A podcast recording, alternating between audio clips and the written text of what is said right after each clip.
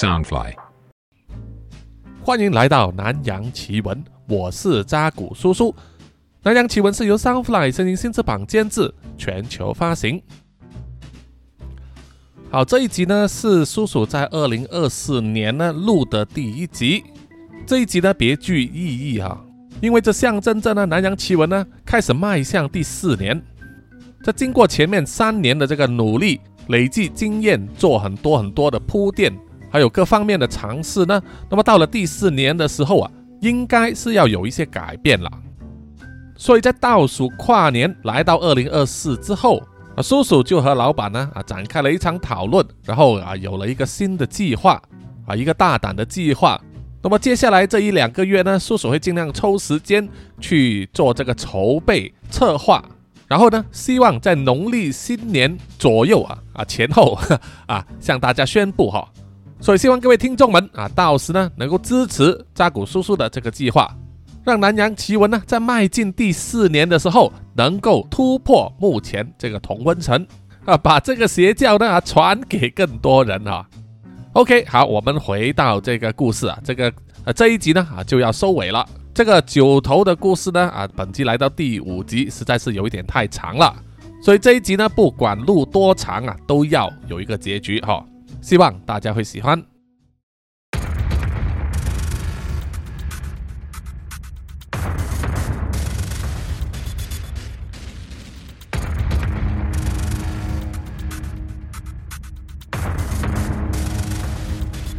即便坐在 Tommy 给他安排的飞机上，在快要降落的时候啊，一直感到心绪不宁、心神焦虑。在飞机降落之后，就听到机组人员收到了消息，说南洋兄弟会的总部遇袭了，因此啊，飞机要在原地待命。即便听到这个消息啊，自然就想到那是他的弟弟 Namsha 所搞的鬼，而且他还很有可能召唤出了奥阿巴，因为在当年 Namsha 在召唤。奥阿巴的时候，使用自己的鲜血建立了契约，但同时也混进了吉 n 的血，所以每当奥阿巴有巨大动作的时候，吉 n 都能感应到。在机场负责接送吉 n 的司机看起来也是非常焦躁不安，但是在命令的驱使之下呢，他还是不得不啊接载吉 n 前往南洋兄弟会的总部。从机场出发到那里啊，至少需要四十五分钟。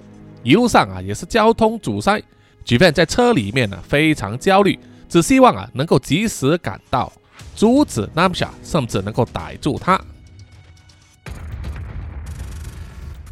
另一方面，在南洋兄弟会的总部，刚被 Namsha 大师释放出来的勺子婆婆和锄头爷爷，遇上了刚刚赶回来的 Tommy，还有黄龙，可以说是冤家路窄。他们这一对老恶鬼呢，恨不得要把托米大卸八块。而托米知道黄龙担心琉璃，于是叫他赶去总部内啊，去搜救琉璃，还有其他的生还者。而嫂子婆婆和锄头爷爷呢，就由托米一个人包揽下来。黄楼点头同意了，叫托米要自己小心，然后啊，就快步往总部那里跑过去。这样的安排其实也合嫂子婆婆和锄头爷爷的心意，因为他们被关起来吸取力量啊，已经有好几年，现在的力量大不如前。但在当年他们两个要追杀托米的时候啊，实力也是完全碾压的，只是败在拿督公的手下。现在他们要一雪前耻。但是呢，托米现在也和当年不一样了，当时他只是一个助理，力量有限。但是后来呢，发现自己有仙缘，可以请得动诸神来帮忙，因此现在才胸有成竹，可以对付勺子婆婆和锄头爷爷两人。二话不说，托米手中结印啊，口中念念有词。锄头爷爷看见之后啊，马上挥着锄头冲向他，要阻止托米施法。但是托米行动更快，他大喊一声，恭请五方土地。说完之后啊，在他面前的地上，这个快速的冒起了五个用泥土制成的古代士兵塑像，身高一米八，手持棍棒，形成了厚实的护盾，挡住了锄头爷爷的攻击。即使锄头爷爷的锄头呢，本来就是用来挖掘泥土的，但是泥塑士兵的身体厚实，也不是三两下就可以被锄头破坏的。勺子婆婆见状啊，就挥动了手上的勺子，从中呢喷出了强大的水柱，向泥塑士兵喷射。泥土被水弄湿之后啊，变得脆弱，就更容易被锄头爷爷打碎了，一个接一个，又再次化为一堆黄土。托米也早就料到尼索的士兵是挡不了多久的，他只是在争取时间。他接着召唤出了两只老虎，一只是黑毛虎爷，另外一只是黄毛虎爷，分别扑向了锄头爷爷和勺子婆婆，和他们缠斗。勺子婆婆就放出了她背着的草席，像是拥有无限的长度啊，卷住了黄毛虎爷的身体。但是黄毛虎爷大吼一声，利爪直接割破了草席，然后就把勺子婆婆扑倒，强压在地上，就要咬她的头，但是被勺子婆婆的勺子呢挡住了。锄头爷爷看见之后啊，爱妻心切，也不管黑毛虎爷，就冲过来解围，把黄毛虎爷赶走，然后拿出了他的另外一个法宝，就是一盏黄铜油灯。锄头爷爷往黄桶油灯里面呢用力一吹，吹出了一团绿色的火焰，烧着了黄毛虎爷的尾巴。啊，虽然只是一丁点，但是那个绿色的火焰呢，很快就蔓延到黄毛虎爷的全身，让黄毛虎爷呢啊在地上翻滚，要扑熄火苗，但是怎么样也弄不熄。结果呢，在火焰的灼烧之下，黄毛虎爷消失了，只剩下黑毛虎爷严阵以待。虽然形势似乎对托米不利，但是他争取时间的目的已经达到了。他练完一系列咒语之后，跪在地上大喝一声：“恭请王爷升堂。”勺子婆婆看见托米跪在地上，笑着说：“嘿，你现在怕了吧？不过跪也没有用，我们绝对不会放过你的，不把你大卸八块啊，难消我们心头之恨。”当勺子婆婆和锄头爷爷以为他们赢定的时候，突然间他们感觉到气氛不对，因为在他们和托米之间，方圆三米之内啊，突然间升起了一圈的令旗，然后就是沉重的击鼓声，感觉像是地鸣，强烈的震动从地上传来，然后，就是在托米下跪的身后，渐渐出现了一个全身披着金甲。头戴金冠的黑脸将军，散发威严正气，压得勺子婆婆和锄头爷爷双脚颤抖。托米请来的是青山临安尊王，又称青山王，是专门缉捕恶鬼凶神的司法之神。青山王显灵之后啊，勺子婆婆就知道不对劲，想要逃走，却无法离开令其包围的范围，啊，被一股强大的结界阻挡住。锄头爷爷就想攻击托米，但是啊，当他挥动锄头的时候啊，却被突然飞来的两串锁链扣住了手脚，然后锁链就以迅雷不及掩耳之势缠住全身，变成像是木乃伊一样啊，倒在地上。勺子婆婆着急的想要去营救，但同样的，她也发现她的双手双脚也被锁链缠住，不消片刻，他的全身也被锁链缠住，难以动弹。这两串锁链呢，正是由从青山王身边走出来的两位神将金家将军以及银锁将军所操控。而这两位神将又称为枷锁将军或者是金家银锁。在青山王的威严及审判之下，枷锁将军拿住了勺子婆婆和锄头爷爷，并把他们带走。托米要求青山王不要将他们呢交给大米神。而是把这一对恶鬼夫妇呢送去应该去的地方。青山王微微点头，轻抚了一下胡子，然后渐渐的消失了，又令其建立起的结界也随之消失。托米再次跪谢之后啊，站起身来，擦了一头汗。这算是第一次呢，他正是凭自己的实力呢打败了勺子婆婆和锄头爷爷，但也耗费了不少力量，让他觉得疲累不堪。但目前只是摆平一件事啊，后面还有一堆事要干。尤其是南洋兄弟会的总部，现在已经被破坏的有如废墟。他不知道扎古叔叔情况如何，老当家黄义达的情况如何，还有大米神等，他必须知道啊。因此呢，咬了咬牙，告诉自己，必须继续奋战。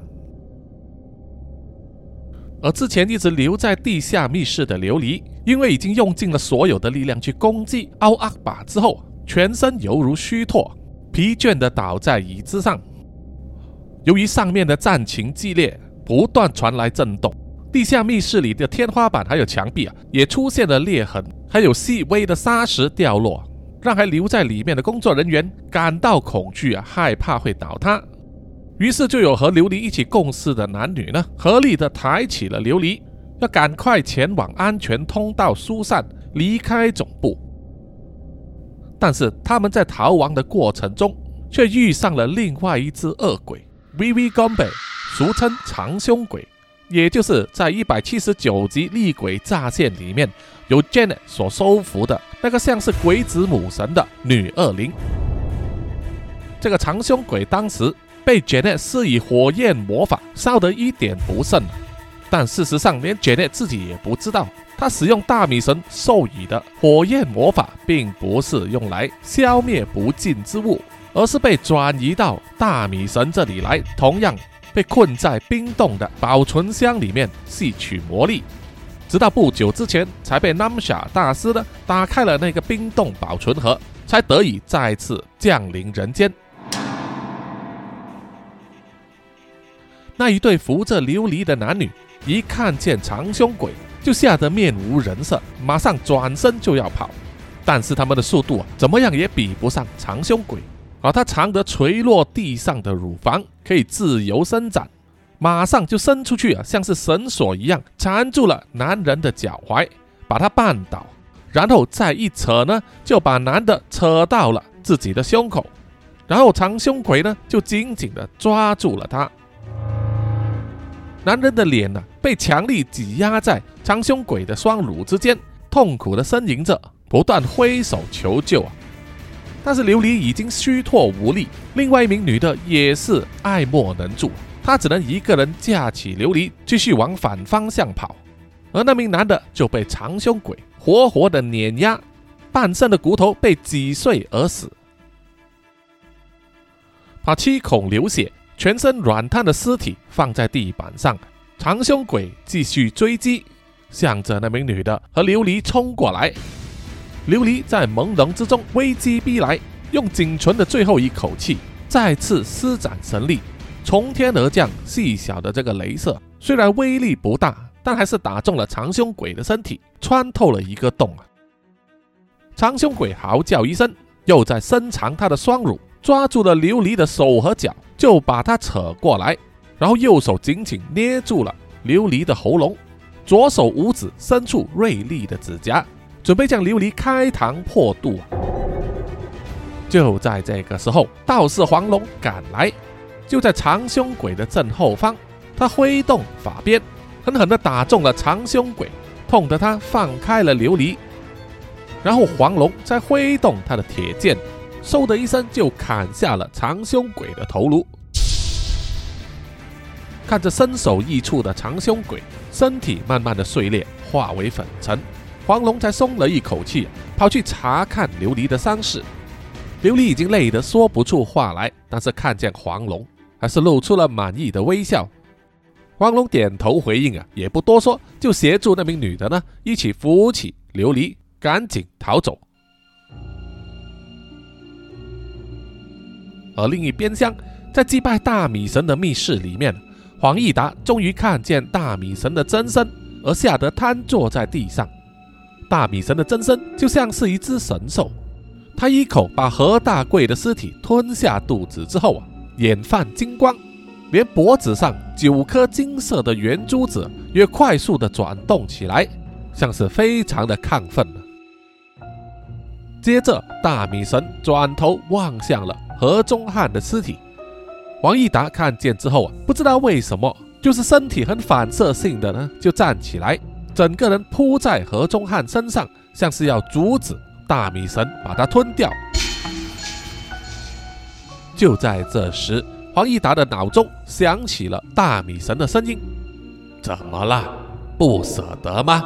不要忘记，这是你们当初许下的承诺。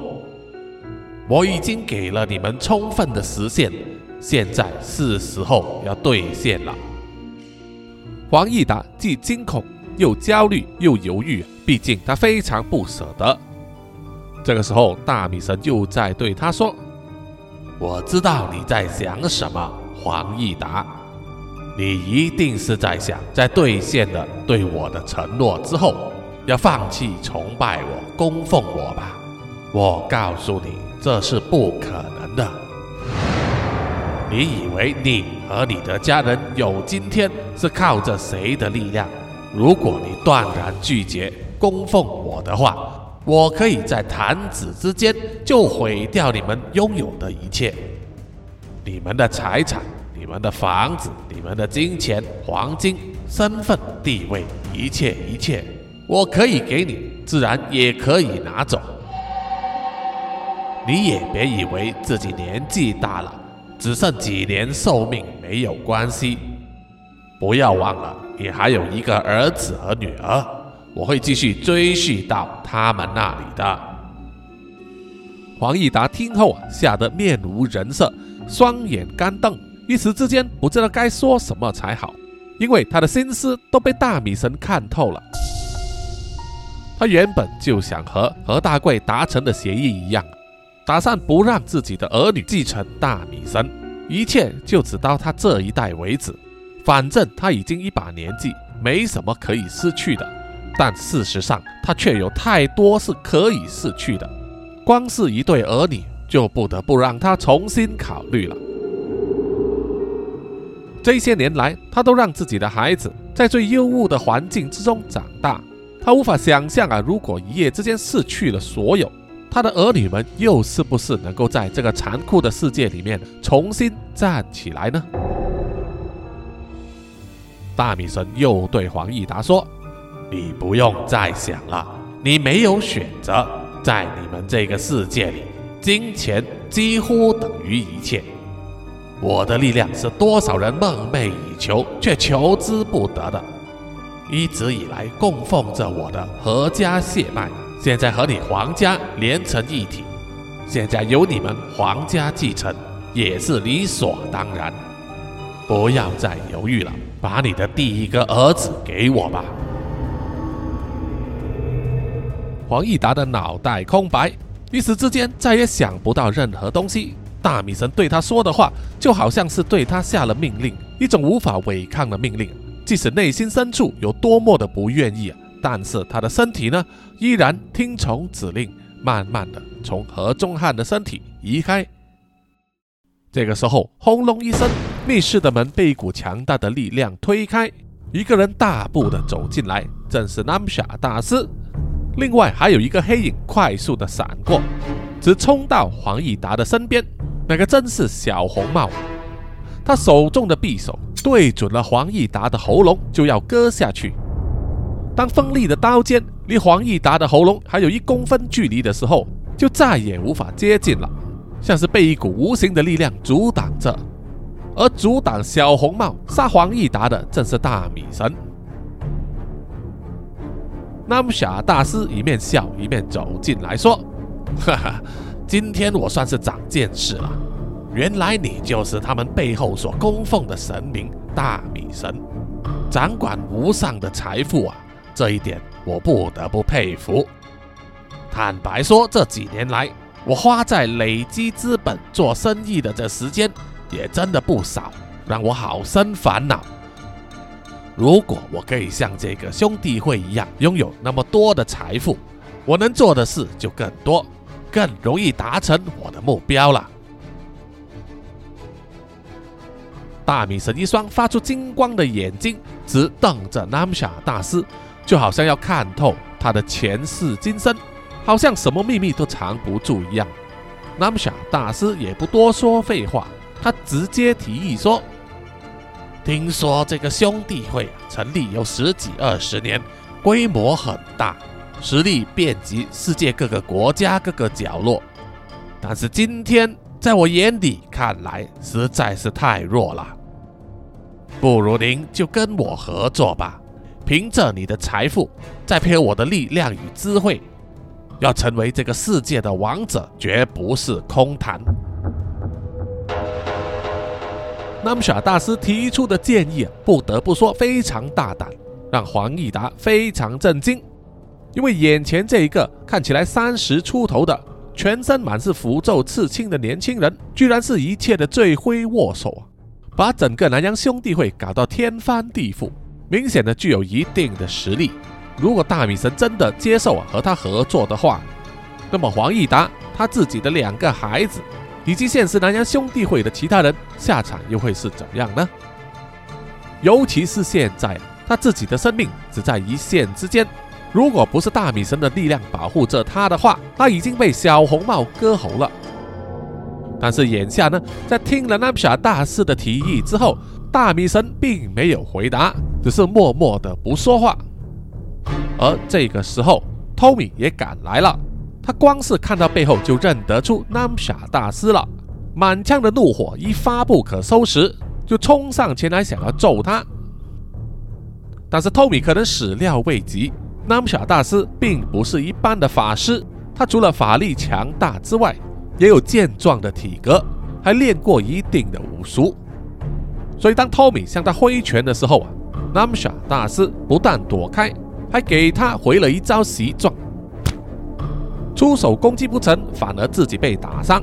托米马上退却，避开了南傻大师接下来的连削带打。在后退两步之后啊。知道自己不该那么莽撞，于是重新摆好架势，冷静的应战。你这个害人不浅的神棍，今天你别想逃了。南傻大师听了，笑着回答说：“哼，我需要逃吗？今天是我上门拜访，送一点见面礼来。现在我要去要留，凭你也拦不住我。”托米听了，气得牙痒痒。他当然也知道南姆傻大师的实力非常强，以他目前的状况啊，也没有绝对的信心可以打败他。看见仇人就在眼前，却无可奈何，那种恨自己实力不够、恨铁不成钢的心情，就是托米当前的写照了。不过啊，看来一直占据上风的南姆傻大师，却也有到了好运会用尽的时候。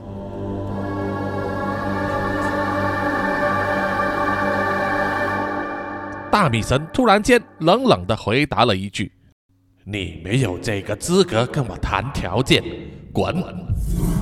说完之后，一阵强风吹来，即使南傻大只挺直了腰板，砸下了马步，还是硬生生地吹得他鞋底在地板上摩擦，退后了几公分。然后就是小红帽手持的匕首掉落在地上，小红帽的身体也像是被踩在地板上的纸人一样。完全无法动弹。南傻大师没有想到，他自己居然会被那么强大的力量往后推，令他钢铁一般的自信啊，出现了一道小小的裂缝。那一道小小的裂缝源自于他内心的恐惧。对于自信心一向爆棚的南傻大师来说，那一点恐惧是完全不可以接受的。因此，他愤怒起来，对着大米神大喊说。哼你拽什么拽？我可是要成为神的男人，这个世界上的一切都不过是被我操弄的棋子而已。说完之后啊，南傻大师高举右手，接着就地动山摇，整个密室的天花板被硬生生的掀起来，上面并不是蓝天白云，而是一个巨大的黑影，那个正是气大镇尼之王黑色星期一奥阿巴的真身。他的一只手抓着萧逸，就像是掌握着一只随时可以被他捏死的小生物；而另外一只手呢，则是握住密室上方的建筑物，硬生生就是把这个供奉大米神的密室呢开了个顶。那么小大师的态度很明显了，这是在威胁，因为他自信啊，有着奥阿巴在他身边，他是战无不胜的。在场的人就是黄义达和托米呢，从下往上看，心中都不可避免的想到，他们在奥阿巴的眼中只是一只弱小的蝼蚁而已。可是这一番威胁对大米神来说完全不奏效，他冷冷地说：“想要成为神的男人吗？真荒谬！你这下贱的东西，怎么可能和我们并列？”话音刚落，大米神双眼发出刺眼的金光，亮的南沙大师呢也不得不闭上眼睛。接着，他就像是坠入了黑暗的深渊之中，不变方向。没有了重力，搞不清东南西北上下左右，像是被困在黑洞里面一样。同一时间，奥阿巴抓住萧逸的手，突然间爆开，手指悔不成形。原本被他掐得死死的萧逸，获得大米神解放的力量，源源不绝地输送给他。于是，萧逸的身体也在一瞬之间产生了变化。变成了一个和奥阿巴同样身高的长发巨人，而且他有四条手臂，每一只手都握着剑。萧逸的双眼也是发出金光，大喝一声，挥起手中的剑，砍向了奥阿巴。奥阿巴举起手臂来阻挡，他自信的铜皮铁骨可以挡下那一剑，可是这一刻他错了，萧逸的剑就像切豆腐一样。不但砍断了奥阿巴的两条手臂，另外两剑还砍入他的身体之中。奥阿巴痛苦的嚎叫，像是承受着从来没有受过的痛苦，然后张开嘴巴对着萧逸啊，从口中喷出黑色的火焰。但是那些火焰对萧逸一点作用也没有。他继续提起剑，在奥阿巴的身上猛刺，每刺一剑，奥阿巴的身体就缩小了一分。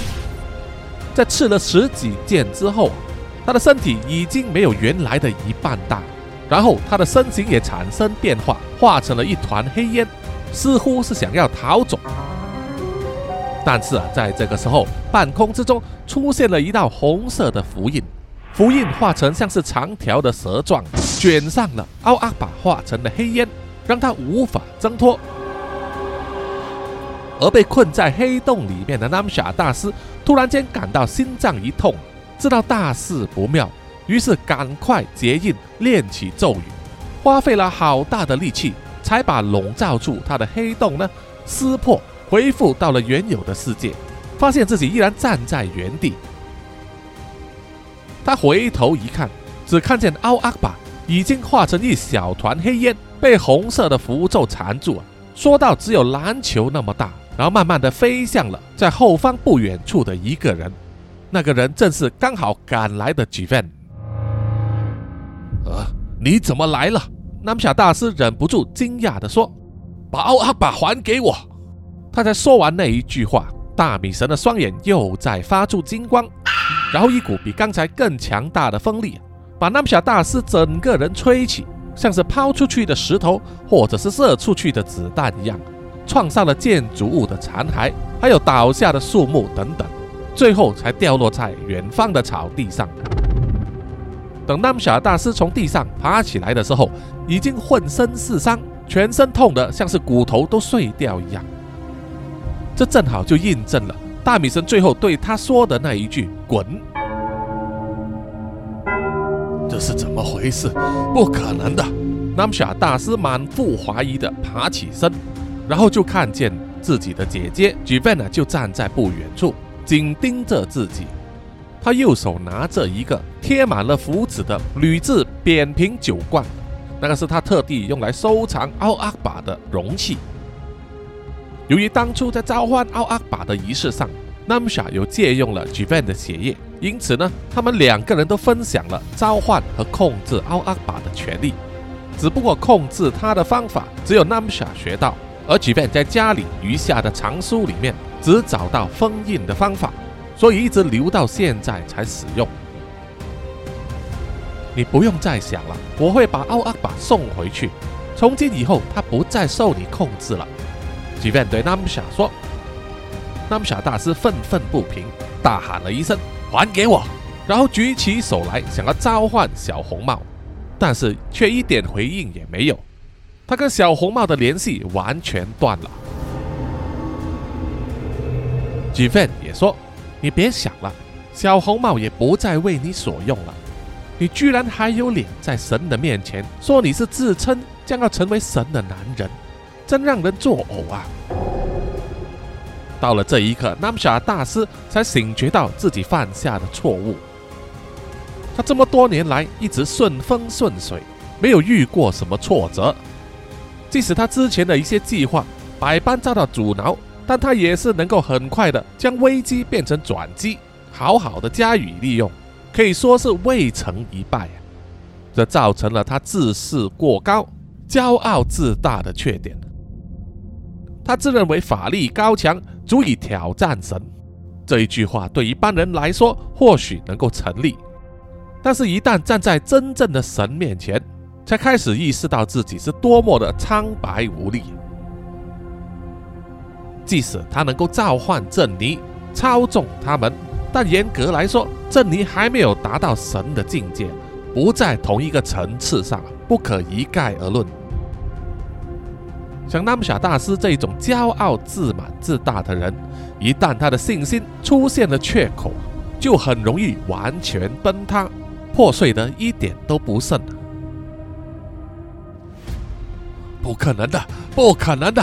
纳姆夏大师还想挣扎，他踉跄的站起身，念起了咒语，然后在他的脚下的影子马上浮现出大批黑色的大老鼠，然后向着 g v a n 涌过去。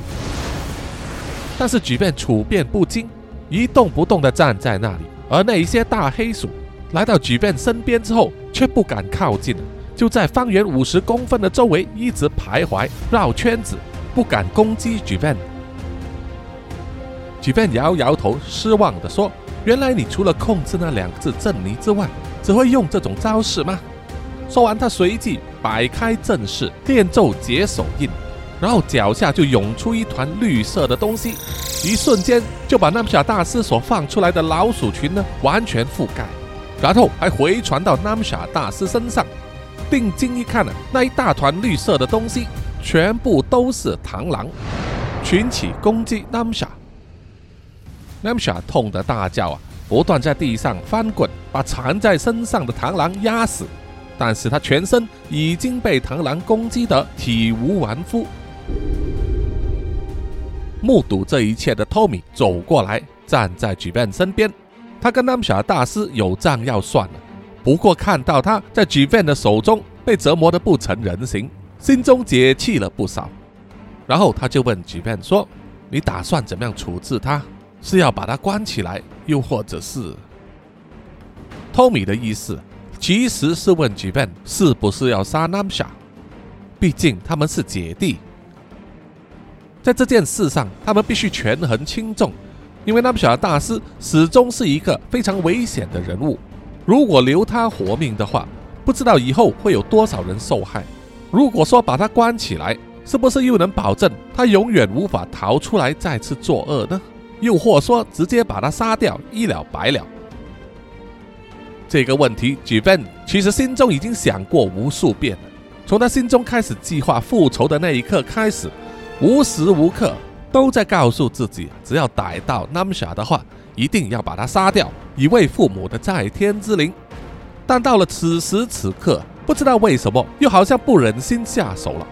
可能是因为血浓于水，也可能是因为 Jivan 的个性关系，他不像 Namsha 那么无情，所以在这种节骨眼上显得犹豫不决。Tommy 看见 Jivan 沉默着。并没有回答，心中大概也猜到了几分，知道吉便可能无法忍心杀死自己的弟弟。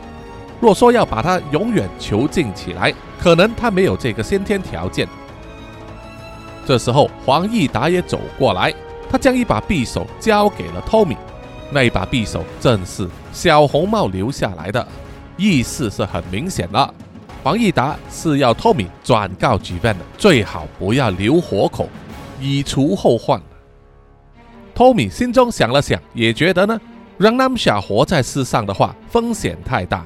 虽然生杀大权不在他手上，但是他们作为受害者之一，有权利要推一把。于是托米呢，就将小红帽的那柄匕首交给了吉芬。菊院接过了匕首之后，也了解到托米的用意，轻轻的点头，然后慢慢的走向了南夏。但是看见了躺在地上呻吟的南夏呢，他依然没有痛下杀手。就在这个时候啊，原本看起来完全没有反抗之力的 Namsha 突然间跳了起来，伸出双臂掐住了 Jivan 的喉咙，要跟他做最后一搏，但是却没有注意到。当时 Jiwan 握着匕首的方向，刀刃是向前的，于是就等于 Namsha 自己呢，用身体去碰那把匕首，结果匕首直直插入他的腹中。要知道，人类的腹部啊有多种重要器官，而且还有大肠、小肠之类啊，结构复杂。一旦被刺的话，除了难以缝补之外，而且非常疼痛，还要痛很久才能死去。所以南夏大师在那一刻表情变得痛苦扭曲，即便也是一脸惊慌。一来他没有想到南夏还有反抗能力，二来是自己扑上来被匕首刺中啊，刀尖刺入腹部的那种触感，深深的烙印在 j v a n 的脑海之中。托米看见了之后啊，大惊，想要冲上前去把 nasa 推开，但也在这个时候啊。nasa 掐住吉便的喉咙的双手呢，开始燃烧起来。那是因为啊，吉便身上还穿着那一件写满了保护他自己的皱纹的连帽皮衣，一旦被 Namsha 这种有灵力或者是妖怪碰到的话，就会着火燃烧。那个火势啊很大，一发不可收拾，从 Namsha 的双手呢，一直燃烧到他的身上啊。瞬间让他全身变成了火球。托米见状啊，很反射性的就跳起来，用双脚呢硬生生把 Namsha 蹬开，给 Jivan 解围。全身烧起来的 Namsha 不断的在地上翻滚挣扎，一面惨叫，让人不忍直视。但是之后啊，他在地上滚了几圈之后，又再站起来，向 Jivan 走去啊。似乎还想要同归于尽，而即便因为受到了连番的震撼，居然一动不动的站在那里，没有想到要反抗。这个时候，一个巨大的黑影快速的划过，砰的一声就把烧成火球的 Namsha 呢弹开，飞到几公里之外，掉进了海中。出手的人正是萧逸，他用他巨大化的身体呢。而用手指把 Namsha 像弹珠一样弹开，然后身体才恢复成原状啊，变成一般的人形。然后摇摇头说：“哎，干，真烦人啊，好像打不死的蟑螂一样。”终于呢，这一场 Namsha 大师直捣黄龙，破坏南洋兄弟会总部的事件呢，终于落幕了。南洋兄弟会可以说是损失惨重，造成大量伤亡。那么大的残局该如何收拾？托米望向了黄义达，黄义达一脸哀伤，但是眼神坚定啊，而且更流露出一种冷酷感，让托米感到有点不自在。而在黄义达的后方，那个大米神的密室，大米神的真身已经消失，回到了装住神像的木盒子里面，而两旁只剩下两张空床。托米有很多事情要问黄义达，比如说早就应该被收服的嫂子婆婆和锄头爷爷，为什么又会再次出现在南洋兄弟会的总部？啊，他们说的那一个关在冷藏箱里面抽取魔力的又是怎么一回事？但是啊，眼下还有更多更优先的事情必须要办，那就是救死扶伤了。所以托米暂时把种种疑问收藏在心里。但是心中想着，总有一天他必须得到一个答案。而 j v a n 呢，看到眼下南洋兄弟会的总部啊满目疮痍，他也自愿留下来帮忙，尽一点力量协助伤者。看这一具具被抬出来的尸体，还有那些受伤的人 j v a n 的心中感到一丝愧疚，无法想象他那一个弟弟孤身一人可以造成如此大的伤亡。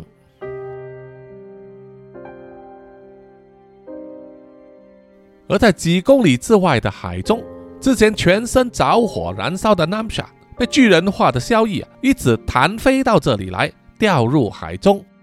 他除了全身皮肤被严重烧伤之外，还有多处骨折，以及难以想象的心灵创伤。掉进海中已经昏迷了，相信啊，距离死期不远。不过这个时候呢，却有一个身影呢，快速的向他游去，正是那一个只剩下上半身的杀人蛙。他在战败之后啊，躲藏起来，等待时机，然后看见 Namsha 被打败之后啊，赶快赶来救他。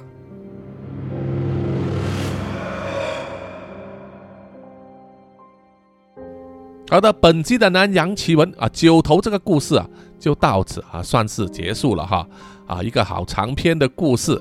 那么叔叔希望呢，下一期呢，啊，开始要啊回归一些比较啊过去的一些短篇故事啊，或者是在跟大家分享一些真实犯罪案件了，因为那个好像好久没说了 哈。哦，OK 啊，希望大家呢继续支持南洋奇闻。同时呢，啊，有这个护法需要的话，也支持这个 W N K Professional 护法产品哦。使用扎古叔叔的这个专属链接呢，可以获得优惠，还可以免运费哈。请大家呢多多利用。好，最后呢，啊，请让叔叔呢感谢所有赞助南洋奇闻的听众们。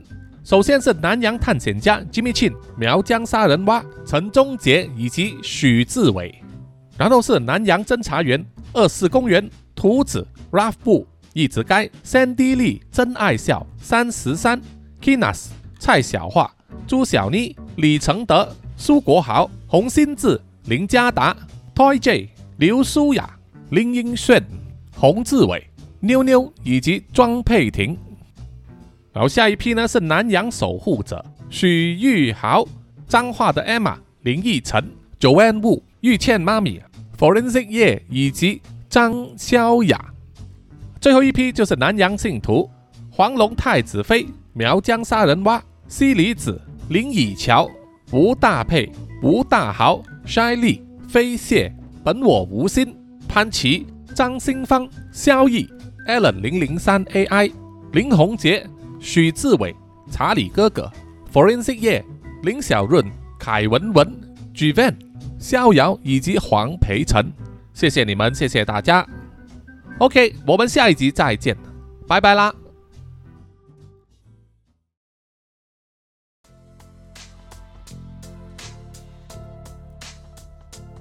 南洋兄弟会总部啊遇袭事件完结之后的一个多月 g v a n 自愿协助他们救死扶伤、收拾残局之后离开了，他回去了曼谷。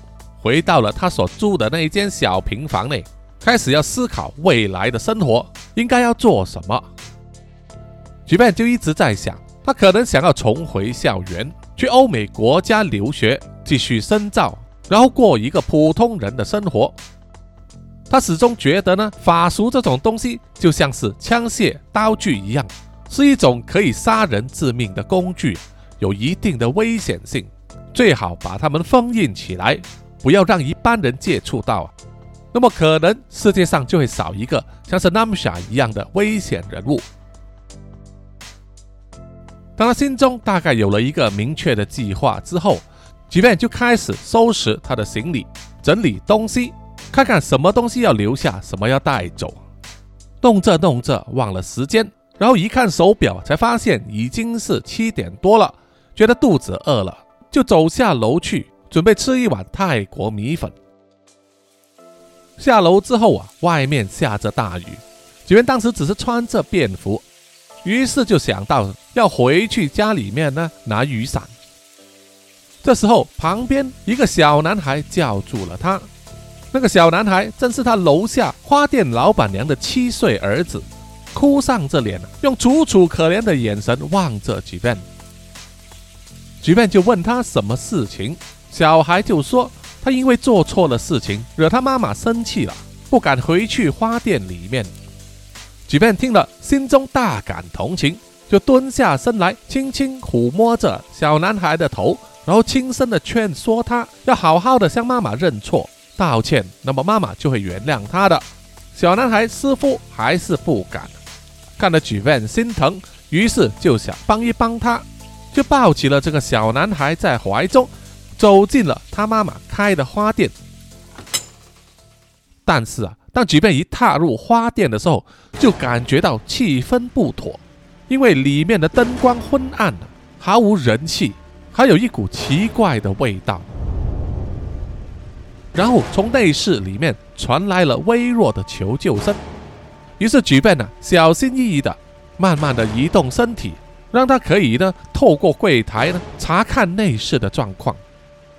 只见透过门的缝隙里面呢，看见那个小男孩的母亲上身被一个绿色皮肤的人形压着，不断的进行活塞运动。举便看见了，大惊失色，正想要反应的时候啊。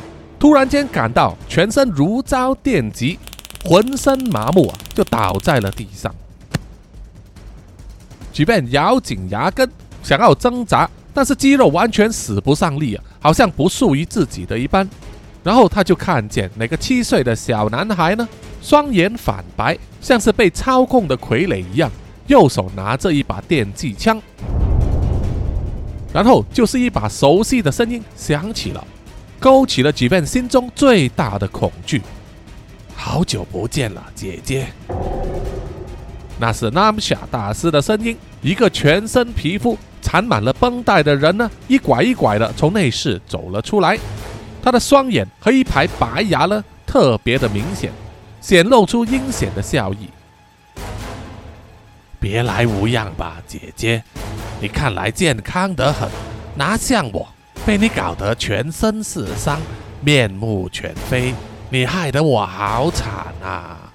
不过没关系，我其实早就有后着了。为了成为像是神一般的男人，我必须永远活下去。所以，我长期研究舍弃肉体、转移灵魂的夺舍之术，现在就要来验收一下我的成果了。请姐姐你帮我这个大忙好吗？举便听了，心中感到前所未有的恐惧，可是当下他又无力反抗，只能任由啊从内室里面走出来的啊下身恢复了大半的杀人蛙呢，把他拖到内室里，然后被绑在一张救护床上，推进了早在后门等待的救护车，然后杀人蛙就扶着南夏大师呢。上了救护车，绝尘而去。